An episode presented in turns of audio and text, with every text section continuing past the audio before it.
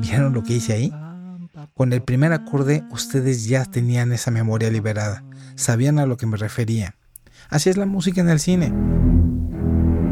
Bastan dos notas para saber que viene un tiburón a comerte. Hay una melodía que te dice, ahí viene el pirata que viene a solucionar todo o arruinarlo. Aquí está la textura que te dice, el Joker está enojado, viene por ti. Es más, hay música que incluso empieza antes de la película, que te dice, el espectáculo está a punto de comenzar.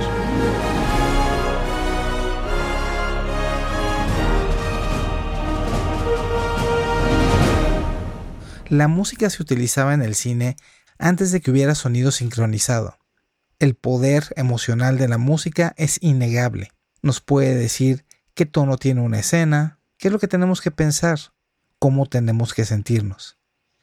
Y muchas veces es la música la que se queda en la memoria mucho tiempo después de que vimos la película.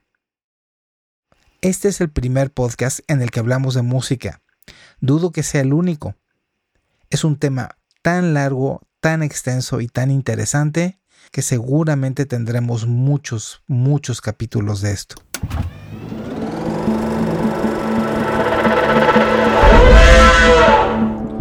Bienvenidos a Cinefante, el podcast de Elefante Sound. Conversaciones de cine con gente que hace cine. El día de hoy vamos a hablar de música en el cine. Como invitado a esta plática tenemos a Eduardo de la Vara Brown. Edo es compositor, productor, ha hecho música para películas, cortometrajes y ha producido canciones que han sido sincronizadas en diversos medios de diferentes países. Edo también es docente en SAE Institute México en el área de música para medios y producción. Además de Edo nos acompaña Alitzel y Luis Huesca. Comenzamos la plática hablando de la polémica que se da a veces en la sala de mezcla en cuanto a qué es más importante, el diseño sonoro o la música. Es, es una así extraordinario punto con, el cual empezar.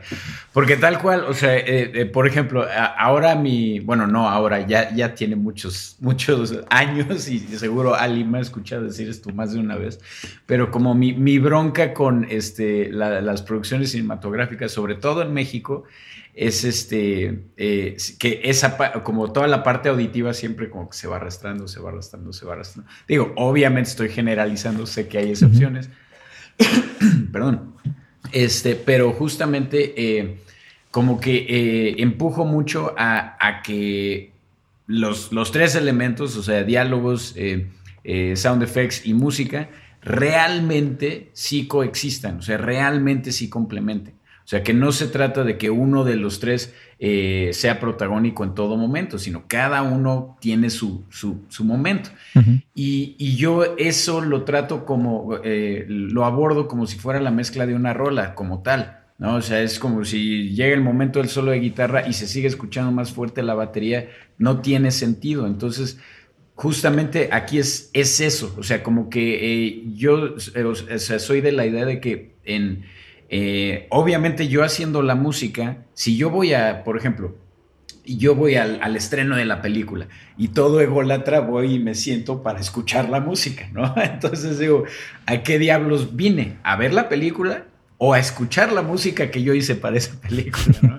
este, y, y, ahí, por ejemplo, cuando, cuando Herbie Hancock hizo su primer score, le pasó justamente eso, que fue igual así de voy al, voy al cine y, todo salió enojadísimo de la, de la película porque la música estaba muy abajo, o sea, él así, ¿en qué momento?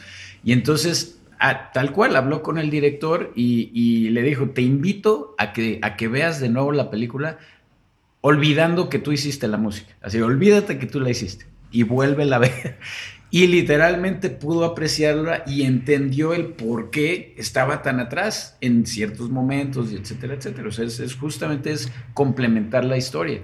Entonces, por eso el ejemplo que das de Hans Zimmer para mí es, es como un, un, gran ejemplo a seguir en cuanto a, o sea, alguien de la talla de Hans Zimmer que tome esa decisión, o sea, que lo pueda ver de una forma tan, tan creativa y tan subjetiva de no se trata de que yo luzca como compositor, sino se trata de que esto está brutal, lo que ya nos dio Mangini, pues vamos a complementarlo, o sea, y, y aparte acaba siendo una propuesta infinitamente más eh, original o más genuina que, pues, ok, otra vez vamos a poner los sintes, vamos a agregar las cuerdas, etcétera, etcétera. Entonces, eh, eh, como que mi, respuesta a eso sería, yo, yo voy 100% de lo que le sirva a la película y de lo que le sirva a la escena.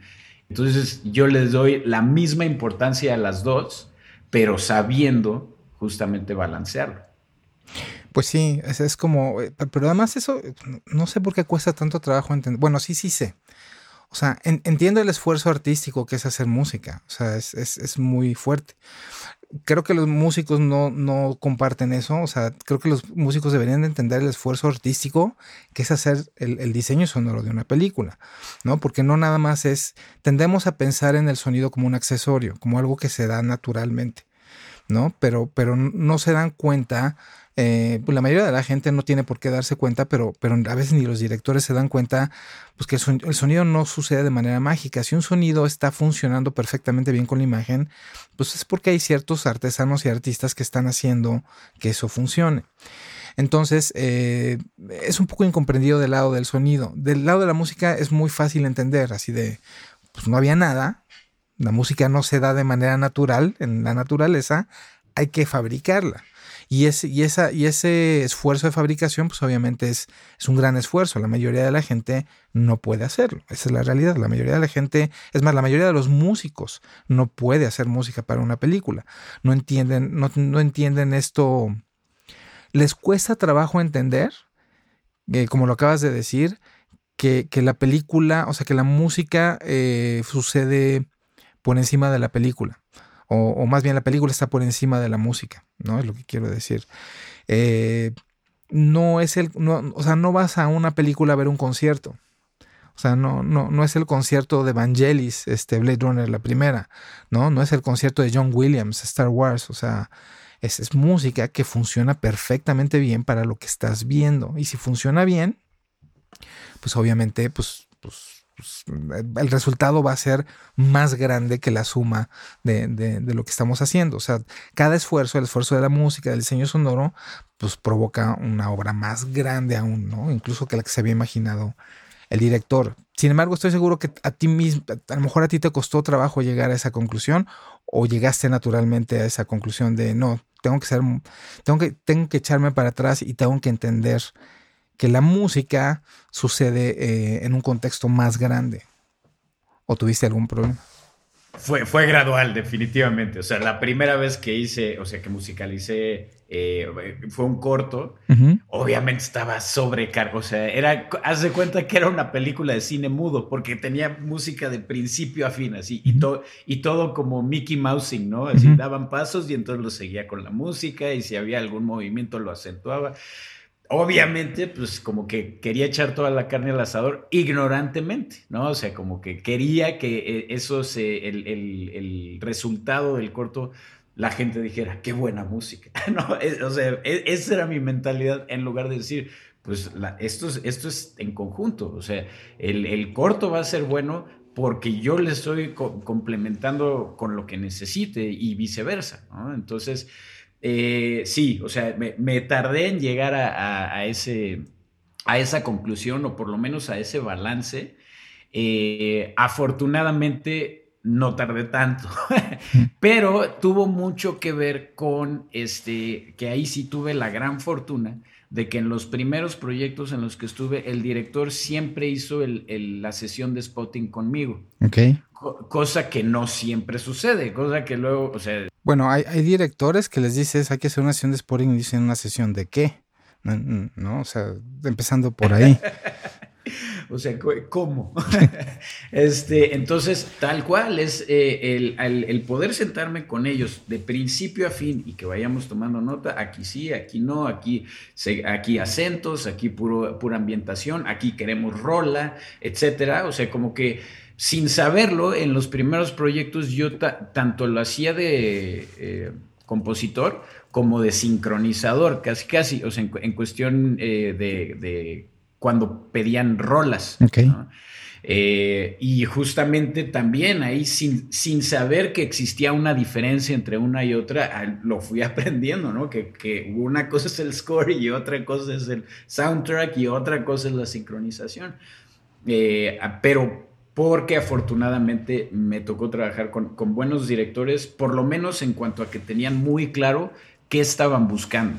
O sea, no, no, no se echaban ahí los clásicos comentarios que todos hemos escuchado. Y ahí yo veo una explosión musical. Y eso, ¿qué diablos es? ¿no? Pero sí, muy, muy, este, fue, fue muy un gran proceso de, de crecimiento y de aprendizaje de esos primeros proyectos. Eh, sí, definitivamente, y no, no, es fácil. O sea, yo, yo que estoy más del otro lado, o sea, yo, yo han sido muy pocas las veces que me ha tocado musicalizar algo. Eh, eh, eh, pues yo, yo realmente soy del lado del, diseño sonoro y, o sea, sí he tenido que recibir la furia del, compositor, ¿no? Como si fuera mi culpa que el director decidió que no hubiera música. Pero sí, o sea, eh, en más de una ocasión, en premieres de películas, me van a reclamar a mí, ¿no? Bueno, y también los directores te lo avientan, ¿no? Así, pues no sé, pregúntale al que estuvo a cargo de la mezcla, ¿no? Y, van contigo y, oye, porque, o sea, a ver, o sea, yo no, yo no era mi jefe, o sea, el jefe es el director, fue una decisión del director y, pues, pues es lo que es, ¿no? O sea, es difícil explicarle a un músico que, que no están haciendo música para, para, un concierto. Tengo un amigo que es músico, que al que admiro mucho, que es un gran compositor de música contemporánea. Y este. Y una vez le dije, una vez este, él me decía a mí, consígueme algo porque tengo ganas de musicalizar algo. Y yo le dije, no, no tienes ganas de musicalizar algo dice, no, no, no, si quiero una animación, algo artístico, así, una colaboración. dije, a ver, ¿qué vas a hacer el día que entregues algo que te tomó el esfuerzo que normalmente te toma componer y lo hiciste con pensando cada uno de los sonidos y notas que pusiste en el papel y que luego ejecutaron, para que el director te diga, no, no, esta parte no me gustó, yo creo que tiene que ir al final, o yo creo que esta no tiene que ir. ¿Cómo te va a, ¿Qué te va a hacer sentir eso? Hizo una pausa de dos segundos y dijo, sí, creo que no quiero hacer música para películas. O sea, es, son dos cosas completamente diferentes. Hacer música por la música y hacer música para películas, ¿no? El, hecho de que ahorita menciones una sesión de spotting, o sea, y, por eso hice el comentario de que hay directores que ni siquiera saben eh, cómo es eso, eh, también eh, me provoca preguntarte ¿Tú cómo ves la música? O sea, el, tú seguramente conoces, y, o sea, además de que tú haces música, conoces, tienes muchos colegas que hacen música para películas, para series. ¿Tú cómo ves el procedimiento de hacer la música aquí en México? O sea, ¿crees que está, o sea, ¿crees que está bien hecho? ¿Crees que, todo el mundo experimenta mucho? O sea, ¿cómo lo ves en general? No, gran pregunta y sí creo que, le falta mucho a ese proceso aquí en México. Eh, eh, está todavía no sé, eh, y vuelvo a lo mismo, eh, obviamente 100% desde, desde mi perspectiva, pero eh, que como que hay en muchas ocasiones el director no tiene tan claro qué es lo que quiere y para la musicalización se fija en quién está hot en ese momento y, y entonces como que da por hecho que esta persona como ahorita trae cierta, eh, eh, pues está en una buena racha, entonces le va a, proponer algo, algo bueno. Y entonces ahí estamos como alguien que está completamente ambiguo en cuanto a la musicalización que quiere para su proyecto y el otro que dice, bueno, pues esto nada más me va a ayudar para como que seguir con esta buena racha que traigo y que, y que se promueva más mi música. Entonces realmente siento que no se está viendo por el, por el, eh, el bien de la, de la, producción, el bien de la película, el bien de contar mejor la historia, sino de que aparezca el nombre de este artista y de que el director pueda decir, ah, ya tengo esta relación, o sea, como que más, más siento que, que va más por ahí, de, de qué, qué puntos van a a, darle eh, como más notoriedad a la película en cuanto, ah, mira, colaboró tal, colaboró tal, colaboró tal, participó tal, ah, pues a ver, vamos a ver.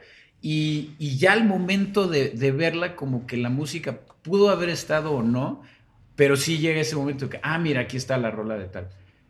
Y ya, pero pudo haber estado o no, o sea, pudo haber sido algo completamente diferente, o sea, como que siento que en ese aspecto sí está un poco, un poco en, pañales, este, eh, porque, por, por, vuelvo a lo mismo, falta de información, o sea, falta de, de, de como tener una idea, una propuesta no, no, no 100% concreta y aterrizada, pero por parte del director y, y con relación del supervisor musical, el poder, eh, el poder tener eh, ciertos puntos eh, muy claros en cuanto a qué mood quiero generar, qué emoción quiero provocar aquí, más que qué rola vendría al caso aquí.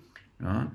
Y, hablando de rolas, ahí por ejemplo, o sea, eh, para mí un gran, gran, gran ejemplo de, que si cambiaras las rolas, la película no sería la misma, por más que la historia es, es, son las películas de Tarantino. O sea, este, a mí me queda clarísimo, o sea, no sé, no le he preguntado, no he platicado con él, pero eh, que más allá de lo que haga el supervisor musical, hay ciertas rolas que él ya trae en la cabeza, o sea, de casi, casi, todavía no sé qué va a pasar en la historia en este punto, pero esta va a ser mi secuencia de canciones. Y entonces gran parte de la historia va por ahí. No está, o sea, entonces para que todo sea, se adecue, ¿no? O sea, es, es, eh, sí se complementa y, no nada más que, se, complemente de manera de puede estar, no puede estar, sino que si, si, si la quitas, esa escena ya no tiene sentido, ¿no? Eh, y esa es la parte que creo yo que, todavía está medio ah, como, como, como, si hubiera algún tipo de reticencia a hacerlo, a realmente hacer ese proceso, que sea parte del guion, que sea parte del storyboard, insert song here, ¿no? Eh, o sea, y no solo la canción, sino qué, qué te imaginas musicalmente hablando. Creo que ambas, ambos extremos eh, ocurren mucho en, en México, que, que, así, que es completamente ambiguo y pues esta es mi película, se trata de esto, quieres hacer música y hasta ahí llega la información. O el, eh, así ya irse casi, casi, pues aquí está la música, haz algo así. Y entonces, pues ya está, propones lo tuyo y no, no, no, pero algo así. Pues entonces usa eso, ¿para qué me O sea, no, que no tiene, no tiene sentido dónde está el valor agregado de que le entre yo. Entonces, sí, esa es en general mi respuesta. Sí, yo creo que, yo creo que Sí, en, México pasa, pasa eso, pero también es un problema en el mundo. O sea, los famosos temp tracks, ¿no? Los tracks temporales. Exacto. Donde el editor ya está trabajando con, música desde el inicio y pues no hay manera de, hacer entender. El mismo Hans Zimmer en su masterclass lo dice, ¿no? De, pues, pues es que me choca llegar y que hay un temp track y que esté Wagner. Y lo primero que hago es levantar la mano y es, a ver, yo no soy Wagner. Es lo primero que quiero establecer, ¿no? O sea, yo no, no voy a ser tan Hoiser para tu, para tu, para tu película. Entonces es como, como ya los metiste en un problema, ¿no? Porque, porque de entrada metiste música protagónica, ¿no? En, una parte.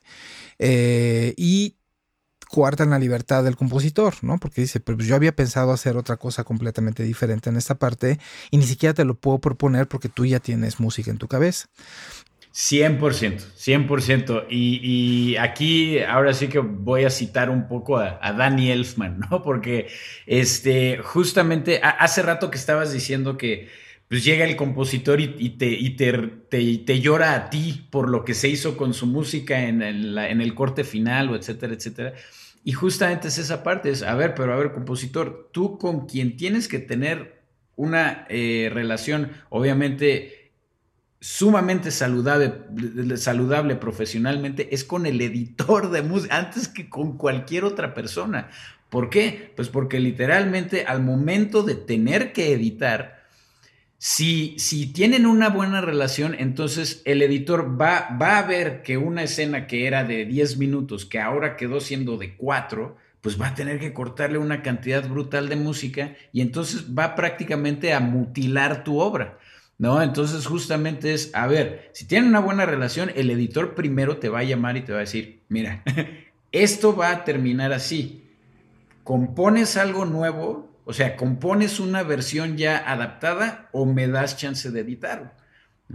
Entonces, este, como que e, ese, ese salto, ese paso, los compositores aquí dan, eh, dan por hecho que no existe, que simplemente va a ser el editor de la película. ¿No? O sea, que no hay editor de audio, editor musical, editor, o sea, que como que no son personalidades diferentes. Eh, y justamente aquí sí, el, eh, como, como bien mencionaste, afortunadamente tengo la ventaja de, de, estar en el audio, ¿no? Entonces, como que eso lo tengo contemplado en todo momento, desde que estoy, desde que estoy componiendo. Y sin que me lo pidan, desde un principio ya tengo mis versiones de diferentes duraciones y etcétera, etcétera, para asegurarme que por lo menos el tema principal o el mood que se quiere generar y etcétera, no se, no se desvirtúe por completo por la edición. ¿no? Entonces, este, una sola vez en mi vida he trabajado con editor musical. El resto de las veces lo he hecho yo. Es una cosa muy curiosa que pasa, en el sentido de que el editor musical termina siendo el editor de imagen. ¿no? O sea, la verdad es que es que desde allá llega y, incluso cuando llega como tu música montada en una F para que el supervisor de sonido lo abra, lo vea y dice, a ver, aquí ni siquiera está cortado contra imagen, ¿no? O sea, nomás está puesto y ni siquiera estoy como con cuadros y así. Es, esa es la verdad, ¿no? Muchas veces pasa me voy a ir a otro tema que sí me gustaría tocar contigo y lo mencionaste. Muchas veces la persona que se encarga del licenciamiento de las canciones es el que te manda las rolas ni siquiera montadas, ¿no? Y nomás te dice, se va a usar esta, esta y esta y estos son tus tres cues. Y ni siquiera está la edición de la canción, ¿no? O, o está puesta de aquí empieza y aquí termina y tiene que durar una canción que estuvo hecha para un, no sé, voy a decir, no sé, Yuri en su mejor momento, ¿no? es años 80 y ya, y ni siquiera tiene nada que ver con tu canción que le estás poniendo en un cabaret, bla, bla, bla, bla, bla, ¿no? Entonces, eh, ahí es cuando lo interesante empieza a ocurrir. Conocemos la figura del supervisor musical, donde tenemos al compositor, ¿no? Y luego tenemos a la persona de licencias, normalmente, ¿no? Y luego tenemos el supervisor de sonido. Y finalmente está el director, ¿no? Yo, y siempre me han dicho que es que ¿qué es primero, la música o el sonido? se trabaja a la par, ¿no? Creo que ahí quien debe fungir como el jefe que es es el director. Entonces, ¿cuál es tu relación entre las personas que tienen licencia y los supervisores de sonido? ¿Cuántas veces has hablado con ellos en tus procesos de profesionales.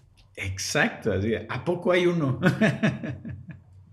así es, y, justamente es eso, o sea, ahí yo, o sea, yo directamente, eh, en, digamos que sí, ahí sí, eh, como regreso un poco a la, pregunta de, Carlos de hace rato, que, que sí ahí es donde difiere mucho cuando es en México a cuando es, pues digamos, voy, voy a hablar de Estados Unidos porque en realidad es nada más fuera de México es ahí donde, donde he trabajado. Y sí, o sea, desde un principio es como te presentan al equipo de trabajo, ¿no? Y entonces, esta es la gente con la que vas a estar trabajando, este es el, o sea, digo, ahora sí que hay gente que nada más, ok, ya sé quién es, buenísimo, va a ser completa, o sea, nunca va a ser necesario que nos comuniquemos. Pero con estos otros, claro que sí. Y entonces el simple hecho de poner, poder tener ese contacto directo desde el día uno y que se pueda ya como romper el hielo, ¿no? O sea, que este, algo más casual, pero que cuando ya empiecen a hablar de materia, de música, etcétera, pues ya, ya está, están, eh, están hablando el mismo idioma. Entonces sí, o sea, he, tenido esa, esa oportunidad en, en, proyectos fuera de México.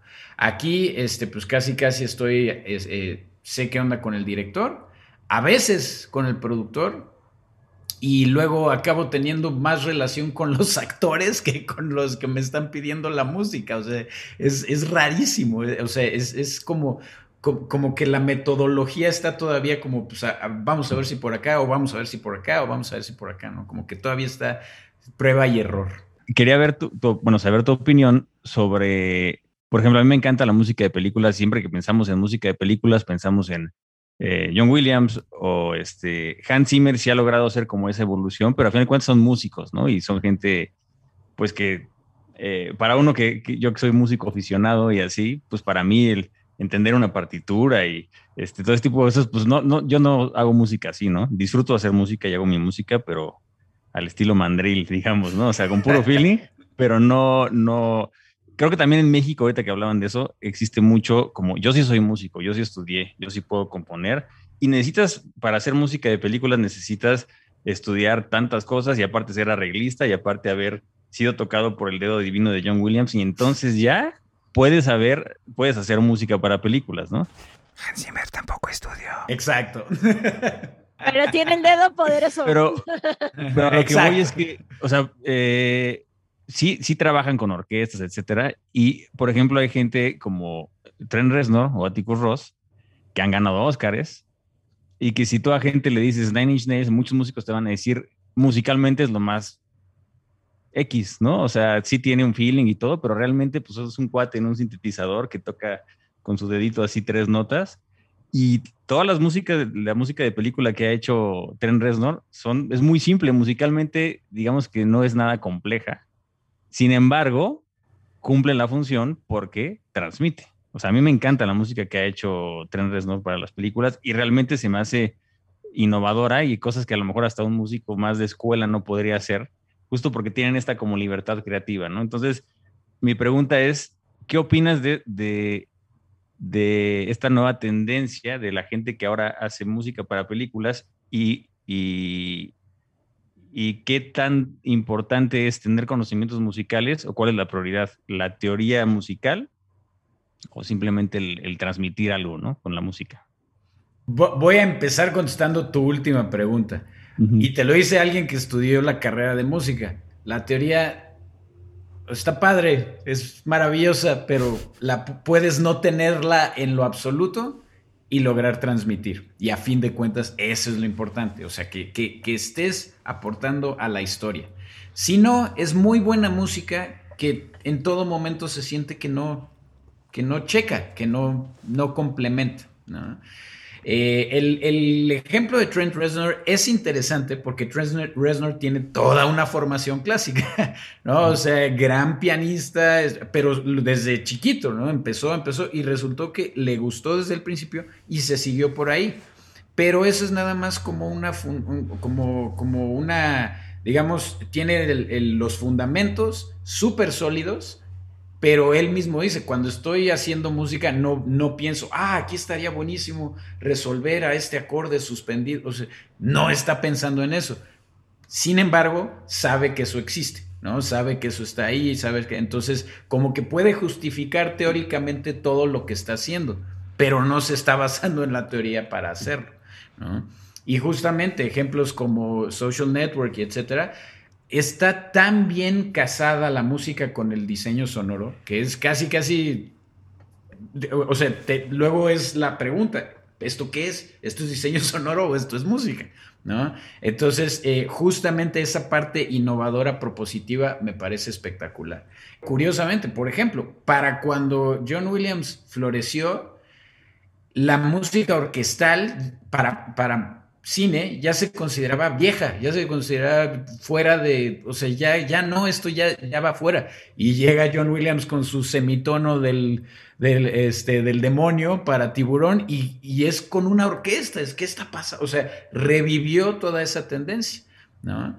Eh, mientras que ahora hay, hay o sea, de verdad, hay una enorme cantidad de compositores eh, así oficiales que hemos visto su crédito en, en, el cine, quién sabe cuántas veces, que no tienen idea de cómo leer una partitura. Simplemente se abren Cubase, se ponen a jugar ahí, ya quedó MIDI, ok, señor copista, vas, tú pásalo a lenguaje musical, porque yo no tengo idea.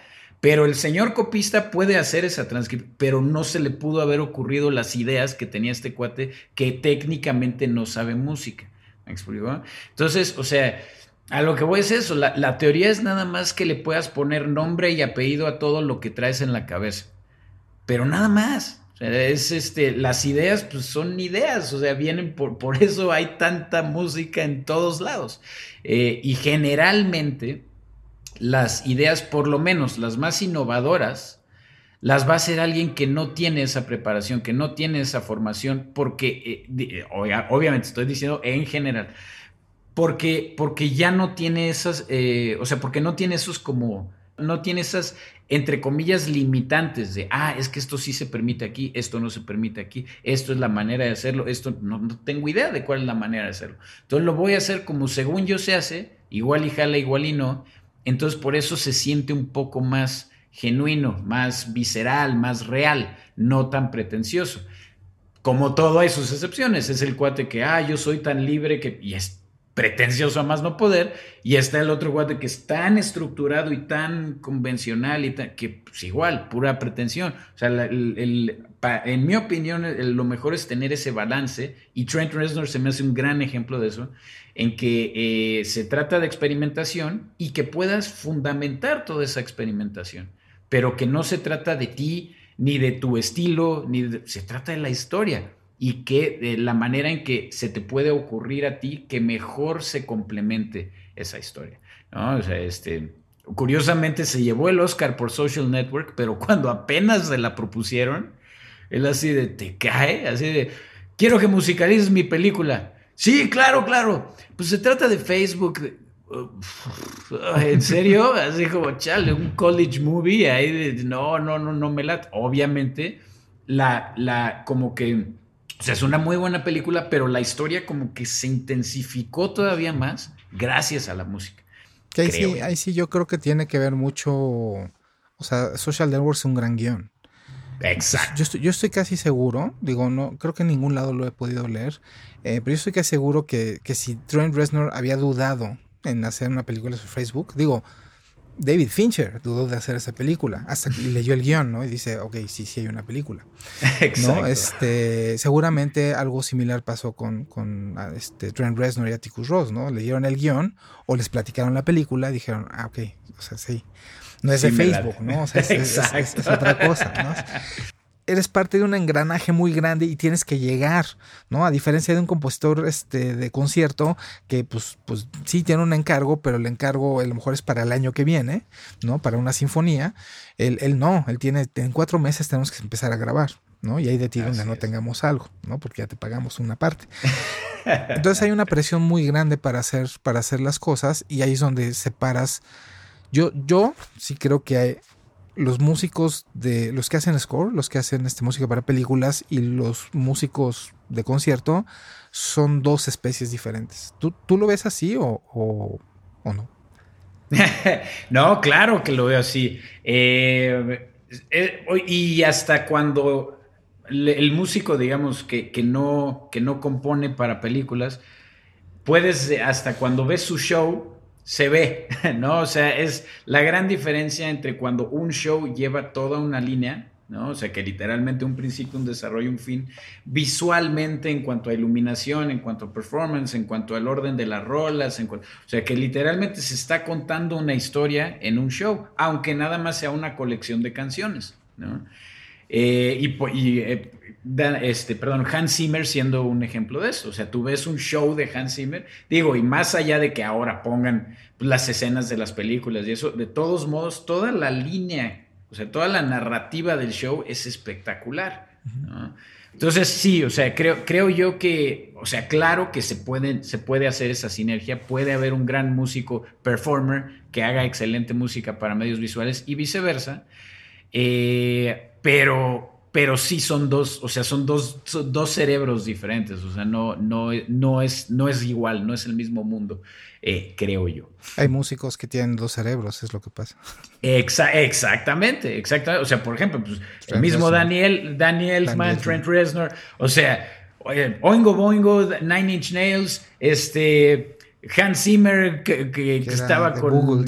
Eh, exacto, o sea, así como, ¿en, ¿en, qué momento? Y justamente es eso tenían muy claro el proceso de hacer una rola, de comunicar algo. Entonces, pues ahora resulta que nada, lo tengo que empatar con esto. Pues a ver, vamos a probarlo. Y, se, y como que ahí encontraron su, su verdadero mundo. ¿no?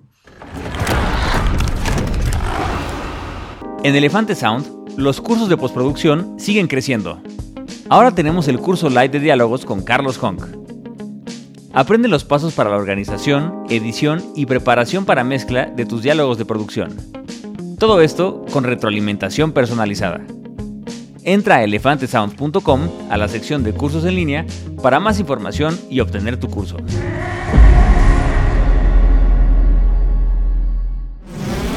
Sonido. Sonido. Sorpresa. Y bienvenidos todos al sonido sorpresa de la semana. Recuerden, el sonido sorpresa es donde yo pongo un sonido y ustedes adivinarán no solo qué sonido es, sino cuál es la relación con el programa. Acuérdense, también tienen que decir cuál es la relación con el programa. Este fue el sonido sorpresa del programa pasado. Felicidades a nuestro gran amigo Efraín García Mora. Él supo de dónde venía ese sonido. Tenía que hacerlo.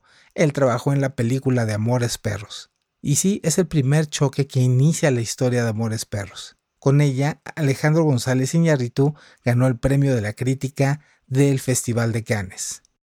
La semana pasada estábamos hablando de festivales de cine, precisamente por la reapertura del Festival de Cannes. Nada más apropiado que esta película de Alejandro González Iñárritu para tomar de ahí el sonido sorpresa. El sonido sorpresa de esta semana es... Y aquí va de nuevo. Si crees que sabes de dónde viene este sonido y cuál es su conexión con este capítulo, escríbenos a cine.fan.t.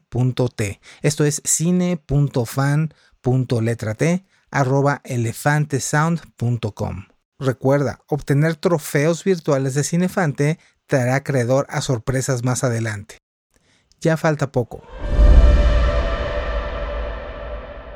Continuamos la plática con Alitzel, Luis Huesca, Eduardo Alavara y yo.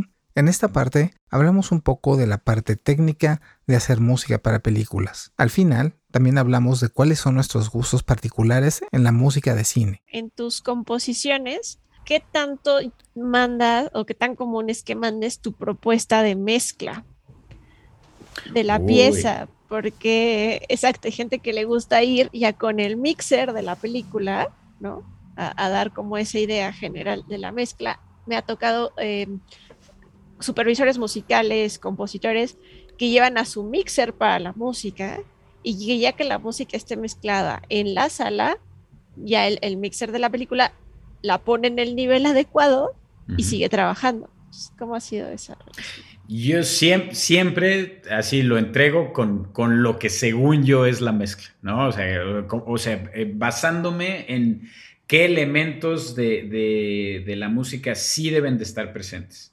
¿no? Porque vuelvo a lo mismo, es, es cuestión de perspectiva. Igual y hay una, una nota que está haciendo un cinte que se queda pedal mientras está sucediendo mucha otra acción en la música, pero para mí es más importante esa nota pedal que todo lo demás. Entonces, como que en, en mi mezcla, pues obviamente va a quedar mucho más arriba de lo que naturalmente uno pensaría, ¿no? Entonces, si eso, eh, obviamente lo mando como propuesta, ¿no? Si ellos ya deciden que otra cosa, pues otra cosa, ni modo. Pero sí, este, y lo, como que medio lo aprendí a la mala eso, que yo nada más mandaba la música y a la hora de ya ver el resultado era, uy, o sea, como más allá de cómo fue mezclada la música per se, sino como como que sentía yo que eh, en eh, ciertos elementos eran cruciales para enfatizar algo de la escena o algo de la historia y medio que se, quedaron ahí hundidos. Entonces sí, siempre, para mí es muy importante entregar una propuesta. Y pero pregunto esto porque luego a mí me pasa que los mixers llegan en montón de stems y ni siquiera tienen idea por dónde empezar a trabajarlos, porque también pasa que no todos son músicos. O nunca han mezclado música. Entonces tratan de trabajarla en función de la, del audiovisual, pero sí cada vez me doy cuenta que mandan más su stem de mezcla y dices, ok, me estoy basando en esto, va, medio tratan de copiarlo en los stems y ya si hay un elemento que tienes que mutear o ir haciendo que crezca para que ayude al diseño sonoro y ahí es donde luego se mete el supervisor de sonido y dice, ¿sabes qué? Esto sí ayuda o no ayuda, como empezamos a comentar eh, en el inicio de la plática, ¿no? Entonces por eso era el comentario. Excelente. Y fíjate, fíjate que, que, eso que dice Alitzel es como, a mí, me llama la atención porque siento que ahí sigue, es donde está la experimentación que hablábamos todavía aquí en, en, en la industria mexicana, que todo, todo es como a ver qué funciona, a ver qué no funciona. Se los digo porque yo tuve, yo tuve una experiencia muy afortunada en mis años de formación. Cuando hice mi internship en, en, Los Ángeles, yo estaba en el estudio donde estaban mezclando la, el score de Belleza Americana de Thomas Newman. Entonces me tocó ver el proceso, ¿no? De hecho, de ahí fue donde me enamoré yo de todo este mundo. Este, yo pensaba que iba a mezclar música y pues no, terminé haciendo nada más este, pistolazos y, choques. Pero, pero, pero, pero el proceso para mí como que fue muy claro, nada más de verlos trabajar, ¿no? Y lo poco que podías estar, porque eres el intern. Obviamente, pues tú llegas, pones la charola de fruta y te quedas unos minutos a ver qué está pasando. Y, tratas de trabajar muy bien para que te explique un poco el tech, qué es lo que está sucediendo. Esa fue mi primera formación eh, ya profesional en, un estudio de verdad. Y entonces yo veía, vería varias cosas. Primero, la, música se mezcla, o sea, el compositor tiene su mixer, o sea, la música se entrega mezclada. Junto a la mezcla de la música se entregan stems por si se llegan a necesitar en la mezcla final. El 90% de las veces la mezcla que hizo Dennis Sands, que era el ingeniero de mezcla de, Thomas Newman, es lo que era. Así nada más lo ponían y era nada más subirle o bajarle. ¿no? O sea, de que era de, gusto del director en, la escena, ¿no? O sea, de aquí más fuerte, más, más, más leve. Lo siguiente es ni el mixer que, mezcló la música, ni el compositor necesariamente van a la mezcla final de la película. Su trabajo ya terminó, ¿no? Ya, ya, en realidad ya pasamos a la siguiente fase. Y, lo que dice Alitzel, yo lo he visto muchas veces aquí, que, llegan con los stems que parecen más multitracks que stems, y, a, ver qué hace el mixer de la película. Y pasa exactamente lo que dice Alitzel. Pues yo ni, ni sé mezclar música, o sea, yo iba a mezclar una película, no iba a mezclar tu multitrack. ¿No? Y hay gente que lo puede hacer, Jaime Bach lo puede hacer porque él empezó mezclando música y le encanta hacerlo. Pero eso no quiere decir que sea lo más eficiente para el, para el flujo de trabajo, ¿no? Entonces, este, creo que eso es algo que, que sí debería empezar a quedarles claro a los compositores pero, pero de alguna manera no ha sucedido. O sea, eh, lo que dice Alitzel lo he visto. he visto cosas más raras todavía, ¿no? En cuanto a mandan, mandan las ideas de la música para que, para que el supervisor haga la edición de música. A mí me ha tocado hacer así, edición de música de, de, pero, pero ¿qué es esto? No, pues es la idea de dos minutos de la canción que, del score, no era canción, del score que creo que tiene que ir por acá, ya para que tú lo cases y tú. Pero a mí no me pagan para hacer edición de música. Ah, ¿no? ¿Por qué no? ¿Estás seguro? O sea, y era así como, como no entendía nada del proceso. No es culpa del compositor, ¿no? Es culpa de la industria que, no, o sea, todavía no, no, no nos damos cuenta que puede ser una industria y que podemos llevar ciertos pasos para que el resultado sea similar, ¿no? O, incluso mejor, ¿por qué no? Que, que, el de Estados Unidos o el de Europa, ¿no? O sea, que son como, bueno, Asia también, que tiene muy claro ya cómo funciona el flujo de trabajo flujo de trabajo, flujo de trabajo, flujo de trabajo, ¿no? Creo que es como, como lo que tenemos que entender en, todo esto. Yo creo que aquí los, si, si, hubiera que declarar un responsable, pues es el director y los productores, al final de cuentas, ¿no? O sea, eh, no me gusta hablar mal de, mi país ni de la industria y todo, y hay de todo, pero sí es cierto que el, el indicado de poner orden es él, ¿no? Entonces, pero si es un, director que permite que pase este relajo, porque es un auténtico relajo, ¿no? Pues entonces, y ni siquiera está consciente de todas las áreas, nos pasa a nosotros como diseñadores sonores, ¿no? O sea, no sé ni qué, yo sé que tengo que contratar a un cuate para que me haga sonido y resulta que este cuate me dice que no es él solo, tiene a 12 personas. No sé ni por qué son tantos editores, uno que diálogos, qué es eso de diálogos, uno de efectos, qué será eso de efectos, uno de foley, no tengo ni idea, no sé ni qué significa foley, pero ahí están. Y con música igual, pues se necesita música, ¿no?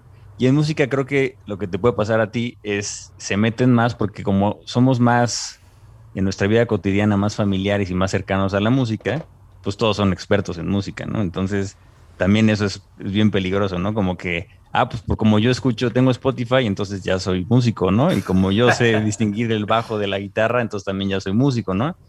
Y este, creo que si hubiera un orden, se llegaría a estos resultados que hemos mencionado, ¿no? O sea, creo que en, Social Network lo que decíamos es y lo que tú mencionaste es, no sé si de repente es diseño sonoro o es música, sucede gracias a que hay un orden y hay una dirección y es, a ver, todo el equipo, no solo músicos y no solo diseñadores sonoros, sino todos, acá el objetivo es este, ¿no? Y en esta escena nuestro objetivo de todo el equipo es transmitir esto. Entonces, ¿quién lo puede hacer mejor? Músico, sí, o esta vez, no, tú quítate, vas tú, diseño sonoro. No, ¿sabes qué? Ahora va eh, edición el director, esa es su chamba. Pero cuando no hay ese personaje, pasa lo que pasa, ¿no? Y creo que eso es lo que ha pasado en este, pasa mucho en México. Como no hay orden, este, pues cada quien hace lo que puede y medio salen los resultados, pero no hay un, una obra creativa o una obra artística y no hay una mente creativa coordinando esto. No sé qué, cómo, cómo lo veas y, y creo que también sí existe en México pero la tendencia de a lo mejor las, películas más mainstream y todo tiende a ser esta, ¿no? Pero yo creo que en México tenemos mucha capacidad de poder hacer las cosas de esta manera, ¿no? Y en cualquier país simplemente es como tener esta visión que no tiene que ver con presupuesto, no tiene que ver con, nada, simplemente con querer hacer las cosas bien. Correcto. Correcto. querer, o sea, crear una manera de trabajar eh, profesionalizarlo para que la creatividad sea, sea como que fluya, ¿no? Y que no, no, tenga como barreras en, cada momento. Yo, yo, yo no le echo la culpa tanto a, un director o, o, que, o que sea México. O sea, yo creo que es el hecho de que todavía no tenemos una industria. ¿no? A lo mejor, a lo mejor no queremos este, admitirlo, pero la realidad es que al no tener una industria no hay suficientes películas, no hay directores que tengan la oportunidad de hacer una carrera, ¿no? Aquí los directores normalmente pues les dan, les eh, consiguen financiamiento para una película y si pegó, pues harán la segunda y si no, será la última película que van a hacer en toda su vida, que es muy triste porque entonces no hay continuidad. En Estados Unidos, en lugares donde, lugares donde eh, si un director hace una ganancia, aunque sea modesta, pues le dan chance de hacer otras tres, así apuestan a lo grande, así de, pues no le fue muy bien esta película, pero, pero creo que hay algo ahí y te financian otras tres, ¿no? Y si ya para la tercera, pues ya será la, es más, para la segunda te pueden cancelar el contrato y ya dicen, no, se me hace que me equivoqué, pero cuando le sale bien, tienes a David Finchers, tienes a Steven Spielberg, tienes a montones de directores que los apoyan financieramente y esa maquinaria es la que hace el flujo de trabajo, no es la gente, o sea, no somos nosotros los que imponemos un flujo de trabajo, es, es, tú lo acabas de decir muy bien, Huesca, es la falta de productores con carrera de productor, directores que ya tengan siete películas bajo el brazo, ¿no? Y que ya entendieron perfectamente cómo, qué es lo que funciona y qué es lo que no funciona. Creo que lo que faltan son oportunidades y todos sufrimos las consecuencias. Creo que es muy benéfico y, y, en algún momento hablaremos de esto, pues de que ya hay escuelas de cine. ¿no? Y ya hay escuelas de cine en México, y entonces lo, lo, lo que no te da la industria te lo puede dar la educación. ¿No? No sé, no sé cómo lo vean ustedes. Yo, yo en eso estoy completamente de acuerdo y, justamente por lo joven que es la industria, porque, este, por ejemplo, en el caso de, de, las escuelas de cine, eh, pues así como sucedió con las escuelas de audio en un principio, o sea, quien te está, quien te está enseñando a hacerlo, lo aprendió pues ahí como fue aprendiendo, o sea, no, no, no tuvo una formación eh, académica, o, sea, como tradicional, digamos, y que técnicamente eh, todo tuviera sentido, sino que, pues, eh, ya está, ahora, ahora tú eres, tú haces el audio, ¿no? O sea, acaba de renunciar este cuate, ahora vas tú. Pero, y entonces, ¿no? Ahí, o sea, poco a poco. Y ahorita con, en, el cine justamente creo yo que está sucediendo así. O sea, que, que sí vienen, este eh, o sea, mucha gente que, pues ahora sí que experiencia de calle, ¿no? Y que ha hecho, que ha concretado muchas, este, muchos proyectos, muchas producciones, muchos, pero que aún así, todavía a esa misma persona que está impartiendo la clase le falta mucha información en cuanto al flujo de trabajo, en cuanto a la profesionalización y en cuanto a la comunicación. Entonces, por eso es como que todavía estamos medio tambaleándole ahí, porque como, como bien decían hace rato, o sea, no es que el director se desentienda, de, pues ahí háganle como quieran, o sea, hay muchas cosas que el mismo director no, no sabe, o sea, no sabe que no sabe, ¿me explico? Experiencia propia en cuestión de una clase que doy para, para la licenciatura de cine, o sea, eh, doy la clase de banda sonora y en algún momento de, del, eh, del el temario abarcamos justamente cuál es el equipo de, música dentro de una producción. O sea, el equipo de trabajo de música. Y justamente, o sea, obviamente yo empiezo así como preguntando, preguntando, preguntando primero, nada más para ver si efectivamente hay algún, una gotita de conocimiento previo de eso. Y hasta ahorita el 100% de las veces es nulo, nulo, así como, ¿a poco? O sea, porque es, es como que ni se considera toda esa parte, pero vuelvo a lo mismo, no es porque porque somos malos o porque somos mediocres o porque... No, es simplemente ni se sabe que existe. Siempre va a ser así, o sea, alguien te tiene que enseñar, ¿no? O sea, lo tienes que ver de alguna manera. O lo vives o lo experimentas o, alguien te lo enseña en una escuela, ¿no? Que, a mí se me hace que es una que es una nueva era, ¿no? La, era donde la gente puede, digo, ya, ya tenemos muchas décadas con escuelas de cine, pero este nivel de especialización creo que tiene pocos años, creo que, creo que apenas se está dando, y más en, México, ¿no? A lo mejor en Estados Unidos eh, se ha funcionado mejor, pero eh, aquí en México creo que apenas se está dando, y yo sí espero ver directores que tengan ya por lo menos el conocimiento de, un proceso, ¿no? Y porque además una vez que conoces el proceso lo puedes modificar, porque no hay dos películas diferentes, de iguales. Y, justo es lo que iba a decir, cada película es diferente, ¿no? Y tiene necesidades diferentes, y, va justo a ese punto, porque ahorita nada más quería hacer un comentario. Encima de todo esto, mientras está trabajando un proyecto, está todo el asunto del bajar el recurso para los proyectos, que ahorita está siendo un tema muy grande, por lo menos en México, ¿no? Y por lo mismo, luego pasa que nos pasa a nosotros que no puedes estar trabajando solo para un proyecto, estás en cuatro, cinco, seis, ¿no? Y eso hace que también tu visión sea mucho más amplia que enfocada a lo que necesita cada cosa en particular. Sobre todo, y ya hablando en un nivel de dirección o de producción, que están a cargo de un montón de cosas. O sea, si para nosotros luego es agobiante, para puestos que están eh, coordinando y a, la, y, al, y a la cabeza de un montón de puestos más, es mucho más agobiante. Pero si conoces el procedimiento, el que funciona en general, pues ya nada más es hacer adecuaciones, ¿no? Y entender todo. todo sí, porque, porque ahí el, no conocer el, el, proceso es lo que hace que se vea que todo es demasiado difícil, demasiado complicado, demasiado caro, demasiado... Es que yo no puedo hacer una película a menos que tenga...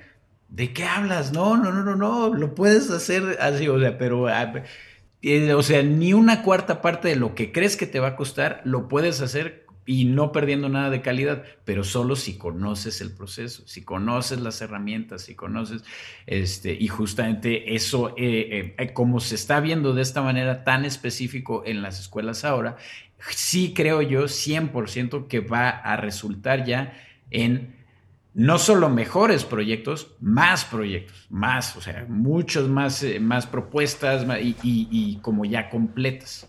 Hablando de, los compositores eh, o de la escena musical, este, ahora que ya hay un poco más como, como una escena de compositores para película en México, se empieza como a, formar todo esto y en tu experiencia, eh, ¿cómo ves tú, tú, esta evolución? ¿Tú sí crees que eh, va, evolucionando, o sea, que tenemos cada vez más compositores profesionales que entienden cómo funciona, o todavía ves un poco esta experimentación, sientes que todavía no estamos ahí, eh, crees que va hacia arriba, crees que vamos mejorando, o crees que está estancado, o de plano crees que ha empeorado todo esto. Sí creo que va para arriba, definitivamente creo que va mejorando, que, las propuestas cada vez son mejores, que sobre todo, y ahí, y aquí curiosamente, el... Eh, este, ah, voy, voy, a sonar a cliché, pero la pandemia ha abierto tantas puertas en ese aspecto, este, sobre todo por la, necesidad eh, de, musicalizar ya ciertos eh, proyectos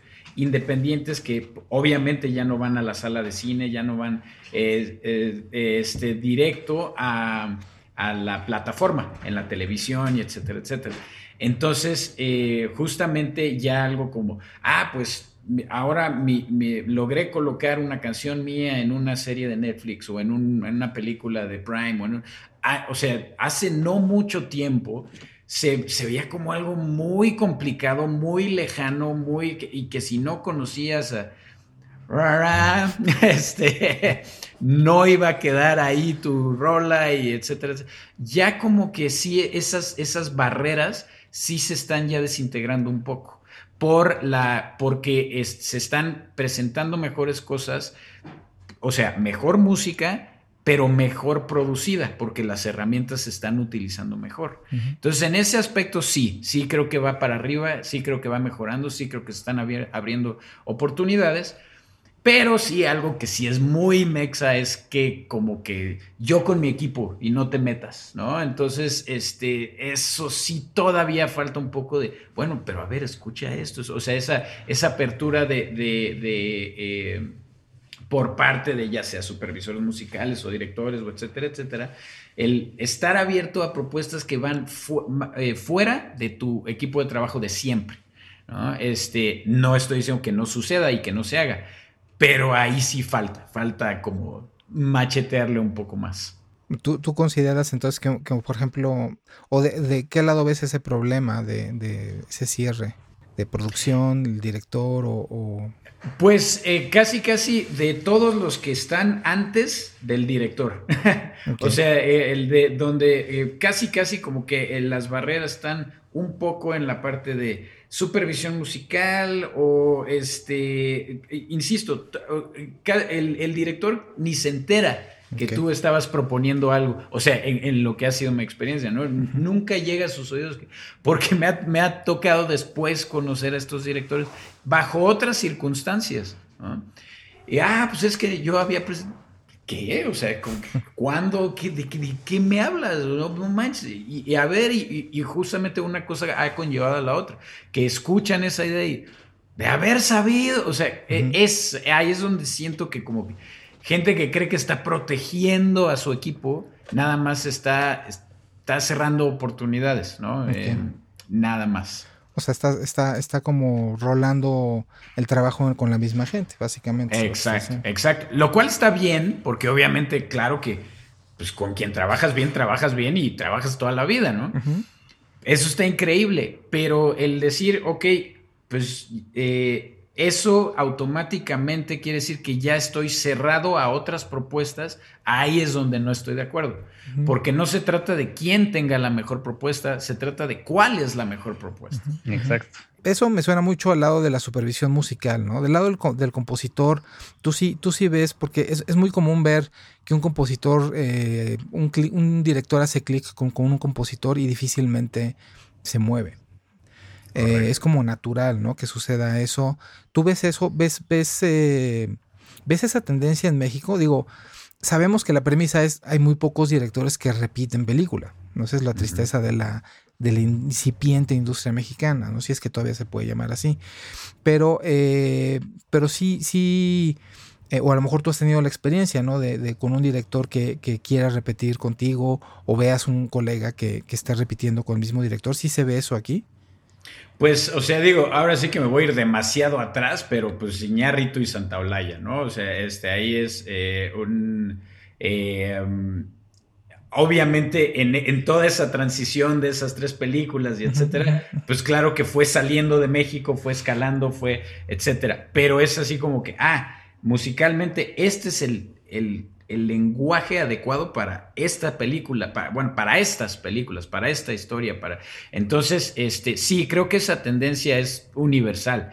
Y afortunadamente, este, en, experiencia personal, sí ha sido que este, latió lo, lo que hicimos en un principio, entonces cuando se está pensando ya en el siguiente proyecto, sea cual sea, sea un corto, sea una animación, sea algo, o sea, por más pequeño que sea, es eh, casi, casi ya soy el primero en la lista que me buscan, oye, ¿te interesaría? ¿Podrías?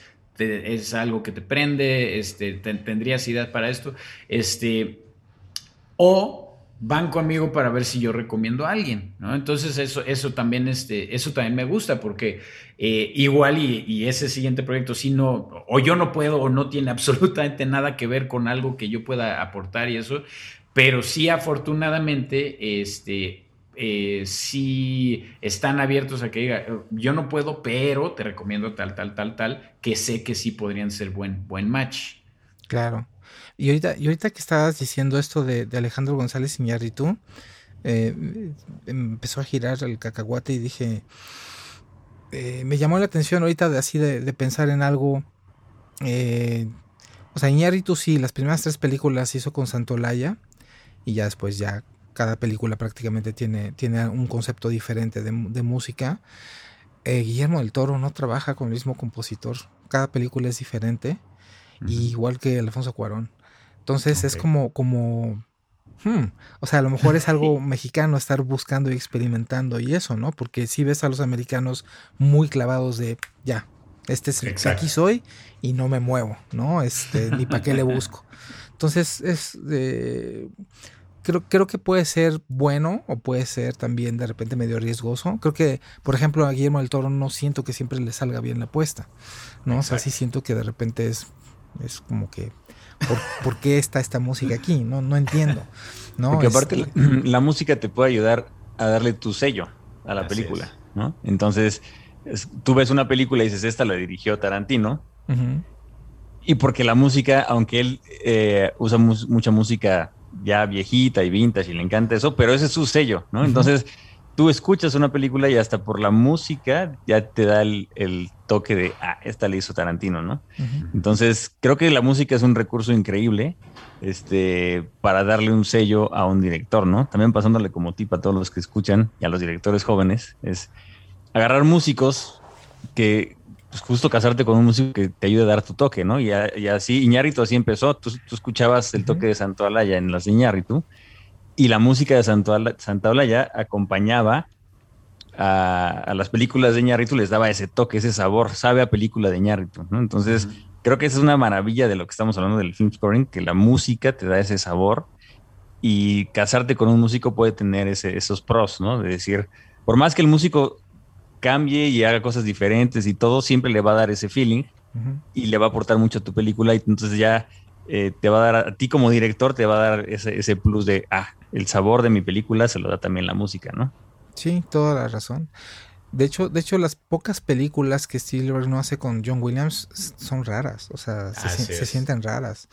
No está de más el eh, mencionar lo que habíamos dicho en el mero principio, que sí es muy tendencioso en cuanto a compositores del momento, músicos del momento, etcétera, etcétera. O sea, por ejemplo, si recordamos, o sea, que podemos hablar de los compositores o podemos hablar también de eh, los actores. O sea, hubo una racha en, la, en, eh, en, el resurgimiento del cine mexicano que película que veías, película que este, este, el, actor principal era de Mian Bichir, por ejemplo, ¿no?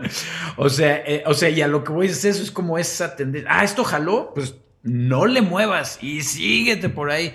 Entonces, este, como que hacerlo por esa razón ay, se me hace como medio, ah, medio eh, preocupante, medio peligroso. Y ahí esa parte sí creo que es donde debemos de sacudir esa, eh, esa tendencia aquí en México. Sí, porque es como una copia mal hecha, ¿no? O sea, tienen un sistema de estrellas en, en, Estados Unidos, pero la premisa no, o sea, sí es la estrella, sí es repetir caras en la, en la pantalla, pero, pero esas caras no son cualquier cara o sea, son, son, son, es gente que tiene algo que todos los demás no tienen. O sea, es como creer que nada más con el hecho de que me fue bien con un actor, con una película, ya puede ser una estrella, ¿no? Así este, es. Y esa es la otra, ¿no? Verlo como estrellas, porque en México tienen una relación, este, los cineastas de amor y odio con, con el espectáculo, con estrellas, ¿no? O son artistas o es un espectáculo, ¿no? Y, los que hacen espectáculo no son artistas y los que son artistas no pueden hacer espectáculo. ¿Por, o sea, qué? ¿por qué? O sea, o sea una película artística puede ser perfectamente entretenida. Estoy completamente de acuerdo y, creo que eh, ha pasado en todas las industrias y en la, en la música, por ejemplo, creo que ya se está logrando salir un poco de eso. Pero en el cine creo que todavía eh, es un pretexto eso. O sea, que si no, que si no, te, no la has pegado en grande como director, es porque tu arte ¿no? Y es así como, no, eso ya es un pretexto. Si no se ha armado es porque puede que, puede que lo que estás presentando sea terrible. Sí, algo estás haciendo mal. Algo estás haciendo mal o, está tan artístico que nadie ni tú lo entiende, ¿no? Este, o, no pasa nada, estamos viendo la misma toma durante 30 minutos y, o sea, no, o sea, etcétera, y que Incluso para eso hay un público. Exacto. y, hay, un eh, nicho, ¿no? Hablábamos antes de los tipos de festivales, ¿no? Y, los circuitos y todo. Y, a veces, por ejemplo, esas películas terminan siendo más eh, productivas y retroactivas económicamente en su nicho, pero, pero tienes que encontrar dónde encajar. Correctísimo, correctísimo. Entonces, o sea, el, sí quitar de hacer, abandonar este pensamiento de que, de que eh, eh, tener un éxito económico con lo que estás haciendo es, es ya no ser artista y, o sea, es absurdo. Eso, eso para mí es un pretexto. Es, Aquí en México hasta la palabra comercial, así esta película es comercial o esta música es, mal visto. es malo. Y dices, a ver, todos estamos aquí porque queremos comer de esto. O sea, es un negocio, ¿no? O sea, esto no es un servicio así comunitario y, queremos que nuestras familias vivan de esto y queremos vivir y vivir bien de esto. Así es, claro. No por ser un negocio, está peleado con que sea arte y con que transmita. Y es más, tienes una oportunidad de comunicar mensajes y tienes una oportunidad de que la gente salga llorando del cine, o que salga feliz, o que salga motivada, o que salga lo que sea. Pues entonces qué padre y que se pueda hacer todo junto, ¿no? Entonces totalmente de acuerdo contigo. Tenemos esta como tendencia de, no, es que es comercial, está mal, es del diablo, ¿no? Es, ya no eres artista, ¿no? Es como, no, al contrario. Exacto. la película que sea, creo que se puede hacer bien y se puede, se puede lograr. Para cerrar, me gustaría, me gustaría hacer una pregunta a todos, pero quiero empezar con, con Edo. ¿Cuál es tu compositor favorito? ¿En, general o de, de películas? De películas. Bernard Herrmann. Eh, él, él, yo creo que este, em, definitivamente porque eh, lograba adecuar a las, a las posibilidades del momento, ¿no? Así de, no hay lana, no hay instrumentistas, o no hay, no hay bronca, la música se hace y, no, no sufría la música por eso. Es como, o sea, justamente es, ok, lo que traigo en la cabeza lo voy a adecuar a estas limitantes, entre comillas y pues el resultado espectacular. Y en un muy cercano segundo lugar, si no es que ahí están, Thomas Newman, definitivamente, que, lo, que ya lo habías mencionado. Así lo Shawshank Redemption, así es. Ah, brutal. No hay, desperdicio en muchos de sus scores. Exacto, exacto. Y hasta en las series, o sea, la entrada de Six Feet Under, o sea, es brutal todo eso. Exactamente. De ti, Ali, ¿cuál es tu compositor favorito? La verdad es que Thomas Newman, o sea, o sea, sí, o sea, creo que hay como muchas este, aristas de todos lados, pero cuando yo lo conocí supe que era una cosa ya de herencia lo que tenía, o sea, a, mí sí me sorprendió y en su momento la verdad es que lo descubrí por una playlist, ¿no? O sea, ni siquiera por una película, por una playlist que ponía al principio de la pandemia porque yo no soy muy clavada en compositores, o sea, soy honesta, ¿no? O sea, están como los grandes y así, pero ese fue nuevo para mí, aunque sí es popular. Este, y justo me puse luego a escuchar lo que estaba haciendo generaciones pasadas y como era una voz que es muy propia, pero que tiene este peso generacional también, ¿no? ¿Qué digo? Son cosas ahí de brayes míos, ¿no? De, de las generaciones haciendo esto. Huesca. Pues yo voy a sonar un poco cliché, ¿no? Es como decir, Grupo favorito, pues los Beatles, ¿no? O sea, pues sí. Le, voy a la América. Sí, exacto, le voy a la América. Pero, así es cierto. A mí Hans Zimmer me impresiona mucho su versatilidad. Y creo que si, si escuchas música de, películas de Hans Zimmer, no se parecen entre sí. Por ejemplo, John Williams también es de mis favoritos, pero John Williams es John Williams. Y entonces vas a escuchas Indiana Jones, y escuchas Jurassic Park, y escuchas y suena a John Williams, ¿no? Y Hans Zimmer sí logra ser más camaleónico, es lo que me gusta mucho, ¿no? Trent Reznor lo pondré en mi lista porque lo siento así delimitado, pero con esa limitación transmite increíble, ¿no? Y a mí la... Es de los pocos soundtracks que pongo así como si fuera música normal, o sea, de muchísimas veces, ¿no? O sea, porque te gusta. Y Hans Zimmer siento que tiene eso, que, que, que es muy camaleónico y logra como adaptarse al proyecto Y pues ahorita está de moda y todo el mundo Hans Zimmer y lo que sea es el primero que mencionas, pero por, algo llegó a donde llegó, ¿no? Me da risa que digas que está de moda, porque ha estado de moda como en cinco eras diferentes. Entonces es como, como muy como los que digan, ah, está ahorita de moda. Hans Zimmer siempre ha estado de moda. o sea, de, repente, de repente se que existen. No, hombre, desde La Roca. Yo me acuerdo que yo escuchaba la, la, soundtrack de La Roca una y otra vez. Yo no podía creer así de una guitarra eléctrica con orquesta, no lo podía creer. O sea, me volaba la cabeza. De, hecho, o sea, es, interesante que menciones La Roca, porque eh, yo creo que ese fue el primer, o sea, CD que compré el score. Y que lo escuchaba y lo escuchaba y lo escuchaba y lo escuchaba. Y era como escuchar un grupo de, progresivo, la neta. O sea, no, sonaba, ni siquiera sonaba score. Exacto. ¿No? exacto. Y, yo, y, yo, sin saber que era Hans Zimmer, o sea, yo no sabía nada de scoring, ¿no? Pero sí, tal cual, así me, me cautivó. ¿Y tú quién es el, tu favorito? Yo tengo scores favoritos. Mi score favorito por mucho, por mucho, se me hace una obra maestra, es E.T. Yeah. O sea, E.T. se me hace una, cosa muy difícil de replicar. Eh, pero igual que, que Huesca, o sea, John Williams, pues ya es John Williams. Pero Hans Zimmer también ya es Hans Zimmer. De Hans Zimmer, por ejemplo, mi, score favorito es el de Dark Knight. Creo que es cuando explotó la otra vez.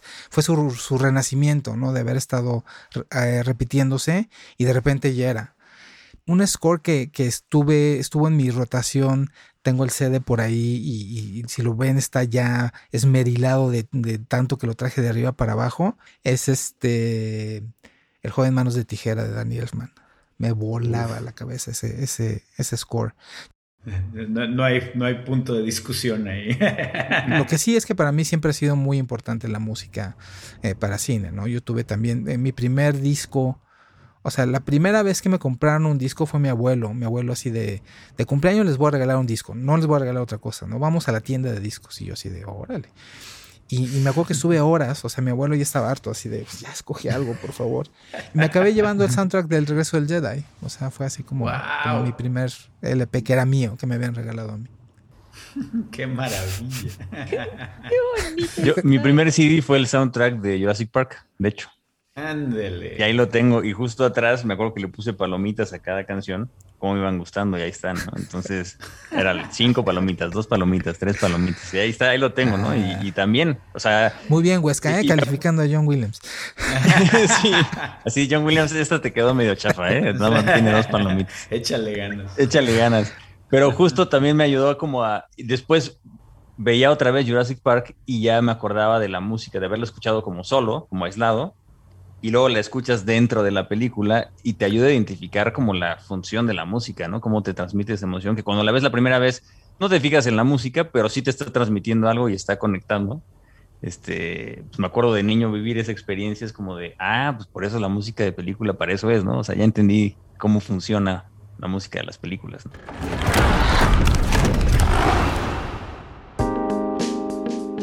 Gracias por acompañarnos en este capítulo de Cinefante.